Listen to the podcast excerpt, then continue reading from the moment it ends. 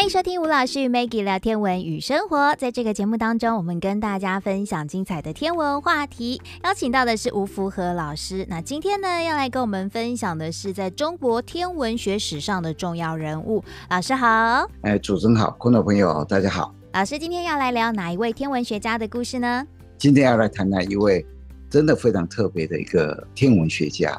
这个人就是明朝末年、清朝初年，而且不做。亡国奴的非常有节气的一个天文学家，他的名字叫做王锡产。嗯，王三横一竖啊，锡就金银铜铁那个金属那个锡，嗯，产就是阐述的阐，对，就是外面一个门嘛，里面一个简单的单嘛，嗯，那个字念阐，阐述的阐。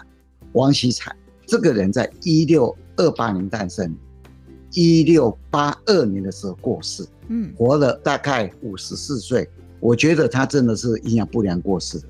嗯，自小就很聪明啊，而且跟一般的小朋友大概不会玩在一起的。嗯，然后也是寡言，但是你只要谈到天文，谈到科学，哇，讲不完。他在天文上有非常重大的贡献呢，除了有呃国际天文联合会有一些小型送给他以外啊，清朝很有名的《四库全书》啊。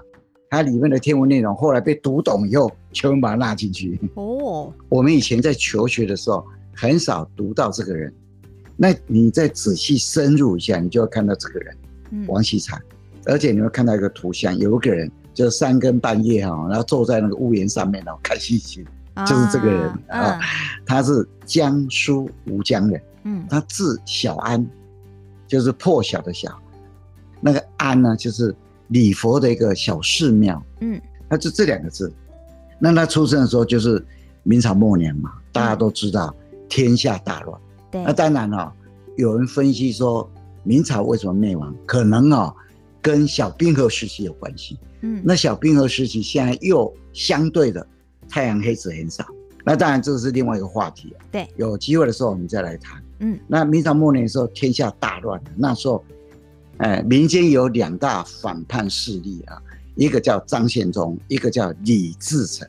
嗯，那北方那边有个金，然后后来变成清朝，嗯，也是一个庞大的势力啊。哈，对。那明崇祯就明朝最后一个皇帝，明崇祯啊，哈，十七年的时候，那一年是西元一六四四年。嗯，呃，自称为闯王啊，就闯祸的闯，嗯，闯王李自成，他就攻到北京。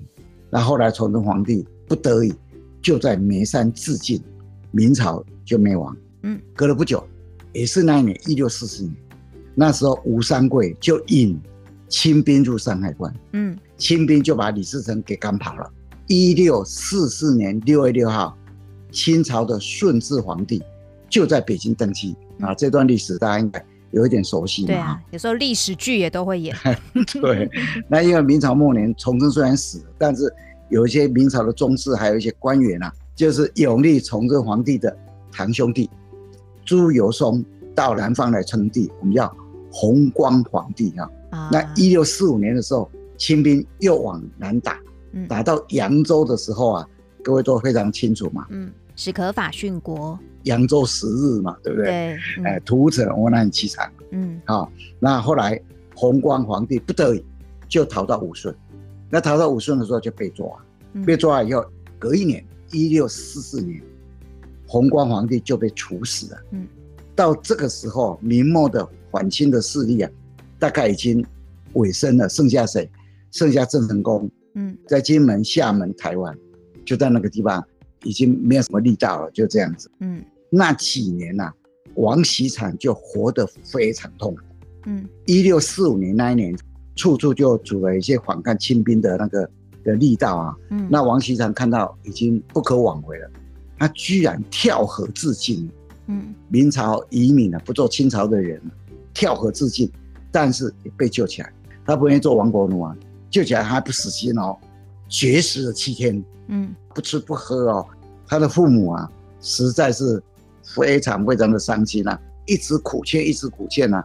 那个年代啊，父母讲的话你是不能不遵从的啊。嗯，那那时候王锡山看到父母已经苦苦哀求了，在父母的强迫底下，他不得已才开始进食。嗯，第八天才开始进食啊。不过啊，他虽然恢复了饮食啊，他从此就放弃了科举。嗯，所有清朝举办的科举啊，他都不参加，然后就归隐在乡间，就跑到乡下，然后就以教学生为业了。但是王锡山本身他家里就是很穷，有时候为了三餐哦，他甚至啊不得已哦借那个什么师傅穿的那个僧衣啊，那到处去化缘，非常的辛苦。那当时有几个很好的朋友啊，其中有个好朋友啊叫做吕留良。到他家去的时候，那根本就拿不出东西请客，你知道吗？嗯，朋友来总是要招待一下嘛。他就把自己写的诗篇文章拿起来啊，当做饭吃，在那共享。没办法，被逼得这个样子。嗯，那一六五零年的时候，是清顺治七年。嗯，就在江苏苏州那个附近呢，就吴江，古代我们叫吴江啊，长江的江，那一带的读书人。就成立一个诗社，叫做金隐诗社。金是吃了一大惊的金，隐是隐藏的隐啊，就金隐诗社。这一帮人他都不愿意去清朝当官。嗯，那当时就有一些很知名的读书人学者，就入这个金隐诗社。有几个很有名的，在历史上你大概都找得到，像顾炎武。顾炎武写了本书叫做。日之路嘛，对不对？嗯，还有潘称章，潘就三点水那个潘啊，称怎么写呢？左边一个木，右边一个圣人的圣，潘称章，还有一个吴远，就这几个人非常有名。那当然，王锡禅也是其中的一个嘛哈。金隐诗社里面当然就是个秘密的诗社哈，那就教导一些学生啊。那时候潘称章有个弟弟叫做潘磊。这个垒啊，就是邦国的邦，嗯，右边的那个部分呢，把它拿掉。那这个字叫垒，垒就是古代农具上不是农具下面是铁嘛，对不对？啊，然后上面是个木木柄嘛，那个弯曲的木柄啊，嗯、那个就叫垒。啊，他的弟弟叫做潘磊，很聪明。那潘成章就请王锡禅教他这个弟弟数学，还有天文历算。所以潘磊他就是。王锡禅的学生，到了西元一千六百六十三年，那一年是康熙二年，清朝政府就兴文字狱，大家都知道，清朝弄了好几次文字狱，文字狱很恐怖。嗯，我以前在读书的时候，有个老师就讲一个故事啊，我隐约还记得。他说，当时候有一个读书人哈，晚上在读书的时候，好像秋天吧，天气很凉快，你知道，那打开窗户，打开窗户的时候，一阵风就吹过来。那非常凉爽啊，那就诗兴大起了。看到整个情景啊，就写了这诗句里面其中两句话：“清风不识字，何必乱翻书。”哇，就被人家密告，你知道吗？嗯，就笑清朝人不识字。他明明写的是清风啊，凉快的风啊，结果就整个家里都被杀光了，哇，就完蛋了，就这样。那当时哈，一六六三年，康熙二年的时候，就清朝政府就兴文字狱。哇，这个诗社啊，金影诗社就受到很大的打击，像潘琛章、无缘被杀，连累家属，连累旁边的人都被流放。单单这个冤狱啊，这个文字狱啊，死了七十几个人，嗯，连累了七百多个家庭，哦，全部被流放。结果这个金影诗社到最后没办法解散。嗯，那这一件事情呢，在王锡禅的心里面呢，影响非常重大，嗯，他一生最悲痛的事情，他讲就是这个文字狱，嗯，也不服气啊。那当然，他是一个很有骨气的人，就冒死啊，把这些金隐诗社这些文人啊，他们一些创作啊，很有名的创作，全部把它收藏起来，嗯，然后就开始编像潘成章、吴言啊这些人的遗稿，哦，然后就把它整理起来，嗯，然后潘成章的弟弟潘磊，他就负责照顾他。他已经 家里那么穷了耶，嗯、还照顾他。哎，嗯，然后所以潘磊大概整个幼年的时候都在王锡禅的家度过，两个人相依为命，嗯，因为王锡禅没有后代，就把潘磊当做自己的小朋友一样，嗯，那潘磊这个人，他从小就目睹他的哥哥还有他嫂嫂这么悲惨的命运呢，他哥哥被杀，嗯，他的嫂嫂被流放，流放的时候在路途上生产了，结果都死掉，非常的悲惨了哈。嗯，那他反而觉得他重振家门，所以就在康熙十七年的时候，西元一六七八年，那时候啊，朝廷办了一个叫做博学鸿词的一个科考，他就参加考试。那因为王锡常本身这个老师就很厉害，嗯，潘磊又是很聪明，你知道吗？一考就上，嗯，上了以后啊，因为非常优秀啊。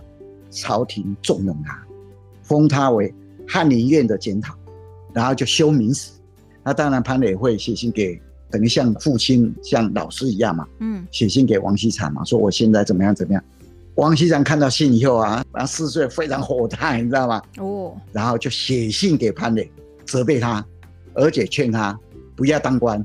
但是潘磊就默默的，因为要生活嘛，对不对？然后重振家门啊，啊，没办法。啊，虽然老师在责备，他也知道默默承受。其实王锡禅他本身就已经陷在那个亡国的悲愤之中。嗯，每读到王锡禅的这一种悲愤的情感的时候，我都会想起杜甫的《春望》：“国破山河在，城春草木深。感时花溅泪，恨别鸟惊心。”你单单读他的诗，感觉还不会那么深刻，但是读一些后代的人啊。只要他那个国家发生了败亡以后啊，那些有节气的、有骨气的读书人呢、啊，写出来了，你就会深深的觉得杜甫写这个啊，他是刻骨铭心在写，你知道吗？嗯。所以啊，王锡禅的一生啊，都深深的陷在亡国的悲愤之中。嗯。当时候、啊，王锡禅他本身因为刚刚有谈过嘛，他从小就是比较早熟，你知道吗？而且很聪明啊，不善于跟人交际。而且啊，一般同龄你大概都不会跟他玩，就这样子。但是有人只要跟他讲到数学，讲到天文啊，他可以跟你滔滔不绝，晚上不睡觉。嗯，一般人呢、啊，对数学的所谓割圆啊，割割草的割，圆就是圆形的圆，割圆。什么叫割圆？就算术的一种，以前古时候算术的一种，也就把圆分成很多多边形，一直分一直分，越分越细啊。你把这边多边形的面积。加起来就等于圆的面积，那一种叫割圆，它非常是厉害哦。嗯，而且勾股弦定律它也非常厉害，而且应付自如，讲给你听呢、啊，滔滔不绝。嗯，王锡禅在那个年代里面，已经明朝末年、清朝初年，西方有一些知识已经传过来，天文算术已经传过来，他对中西的理论知识啊，他非常重视，他不是只重视中国的，他还实际去观测。用观测来印证哦，所以他自己会设计观测仪器哦，像一个仪器叫做三层轨，就他设计的，嗯，观测日夜跟星辰用的，他的仰角、他的视角、他的什么，他自己做的，而且他常常一个人只要天气好，他就会爬上屋顶，去实际去观测星星，观测天象现象。所以有时候你在读王锡禅的自传的时候，你会看到那个图画的一个人啊。然后坐在那屋檐上面，就他，就这样子。哦、他一生有很多非常重要的成就，尤其他首创水星、金星凌日的计算方法。嗯，水星掠过太阳表面，金星掠过太阳表面的计算方法，还有五星凌犯的计算方法，也是他算出来的。五星凌犯那个凌啊，凌波微步那个凌，犯是侵犯的犯。嗯，那五星就水星、金星。火星、木星、土星，嗯，那什么叫零犯？也就这五大行星互相遮掩的现象，这个叫零犯。这个计算方法也是他算出来，嗯，所以你看这个人的数学算术啊，真的非常非常优秀哈。那他这些成就啊，水星、金星凌日跟五星凌犯的这些成就啊，后来就被清朝政府把它编入官方的典籍，叫做立项考程里面。编历法的一个重要的参考，嗯，你就知道王锡禅了。那时候对天文上有非常重大的贡献。到了西元一六八一年的时候，其实啊，王锡禅是一六八二年过世的。那一六八一年那一年呢，就是王锡禅要过世的前一年了，发生了一次日食。嗯，那王锡禅就跟民间的五个天文学家，像徐花他们几个人啊，聚在一起讨论，他们各自去算出。日食的时间，结果等时间到了以后，大家就拿出来比对，嗯，发现王锡禅的是最正确。所以啊，你看这个人啊，他对于天文历算算术啊，真的是非常非常的精专的哈。那其实一六八一年这一次的日食啊，是一次全环食。嗯，什么叫全环食？就有一些地方可以看到日全食，有些地方可以看到日环食。也就是说，那个影子啊，整个本影如果落在地球上，那个地方的人就看到全息。嗯，那个影子没有办法落在地球表面上。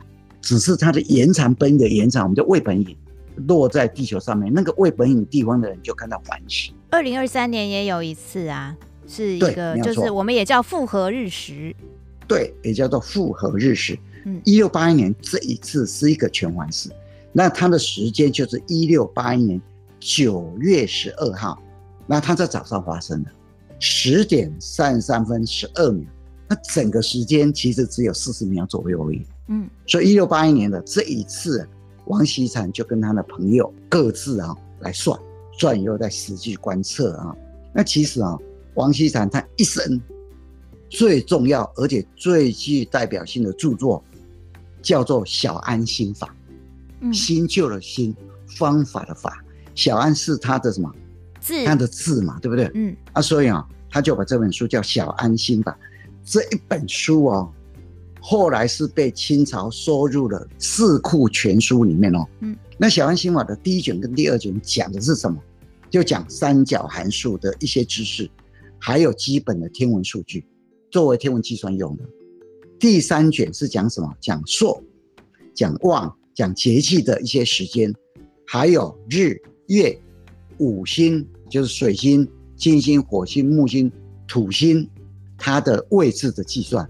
第四节讨论的是白天黑夜的长短，嗯，还有早上黄昏的蒙影，就是朦朦胧胧的蒙，影子的影。啊，什么叫蒙影？就是曙光跟暮光啊，就太阳要出来前，或者太阳下山的时候，有一段时间，天空会出现微弱的光嘛，嗯，光亮的现象，那个叫蒙影啊。讨论这些，还有当然第四卷里面会讨论月亮跟逆行星的一些。盈亏的现象，它里面还写到太阳、月亮五大行星的视直径，从地球上看起来它那个角度的大小。那第五卷它讲的是怎么去计算日食的计算方法，所需要的一些视差啦、日星啊、月星连线的一些方向。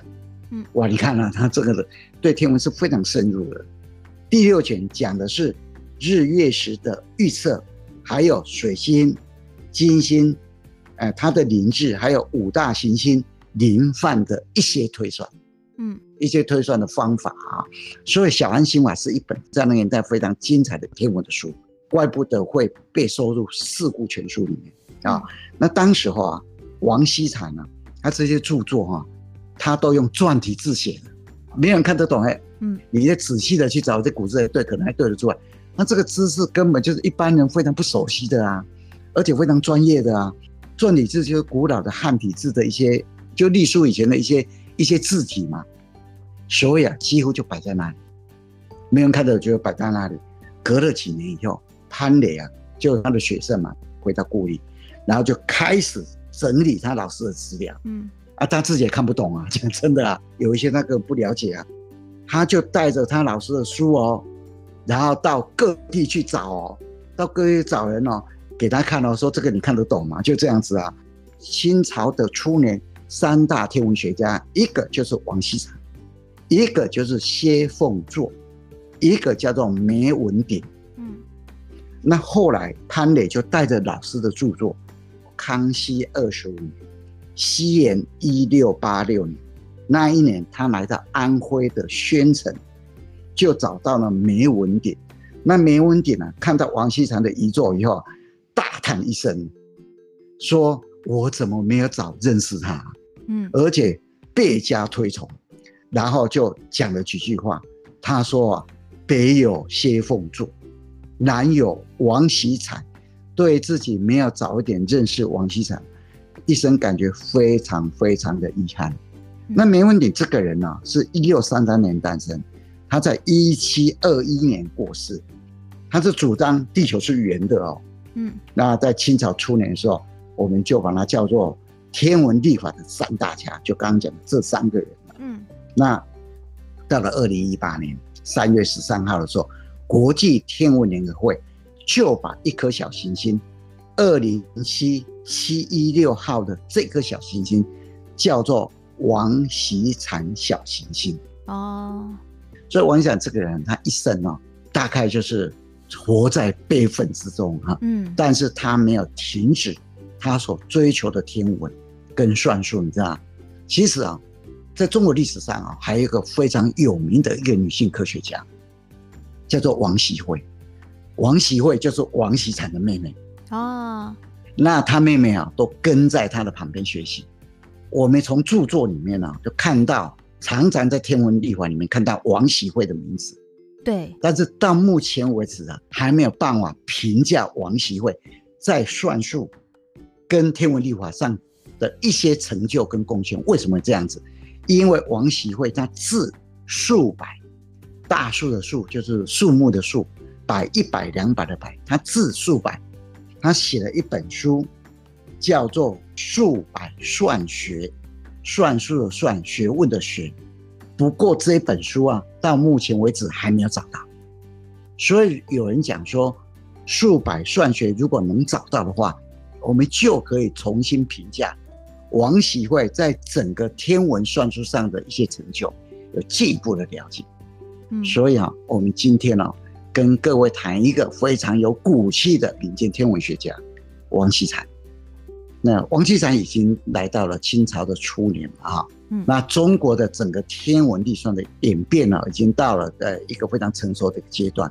这个时候啊，王锡禅他在的年代啊，西方的天文学算术也进来，所以我们其实啊，可以简单的一个总括啊，王锡禅他一个非常重大的贡献，利用他在算术上的非常扎实的根基啊，对日食、月食，还有日月，还有五大行星的位置。还有一些临泛的现象啊，真的是做了非常精准的观测，也可以说集中国历代以来的非常精彩的一个集大成了啊。嗯，那今天就利用一点时间哦，跟各位稍做一下介绍王锡产在天文上的一些重要的贡献。好的，谢谢老师带来这么精彩的人物故事，让我们认识这一位明末清初重要的天文学家王锡产。谢谢吴老师。谢谢，谢谢大家。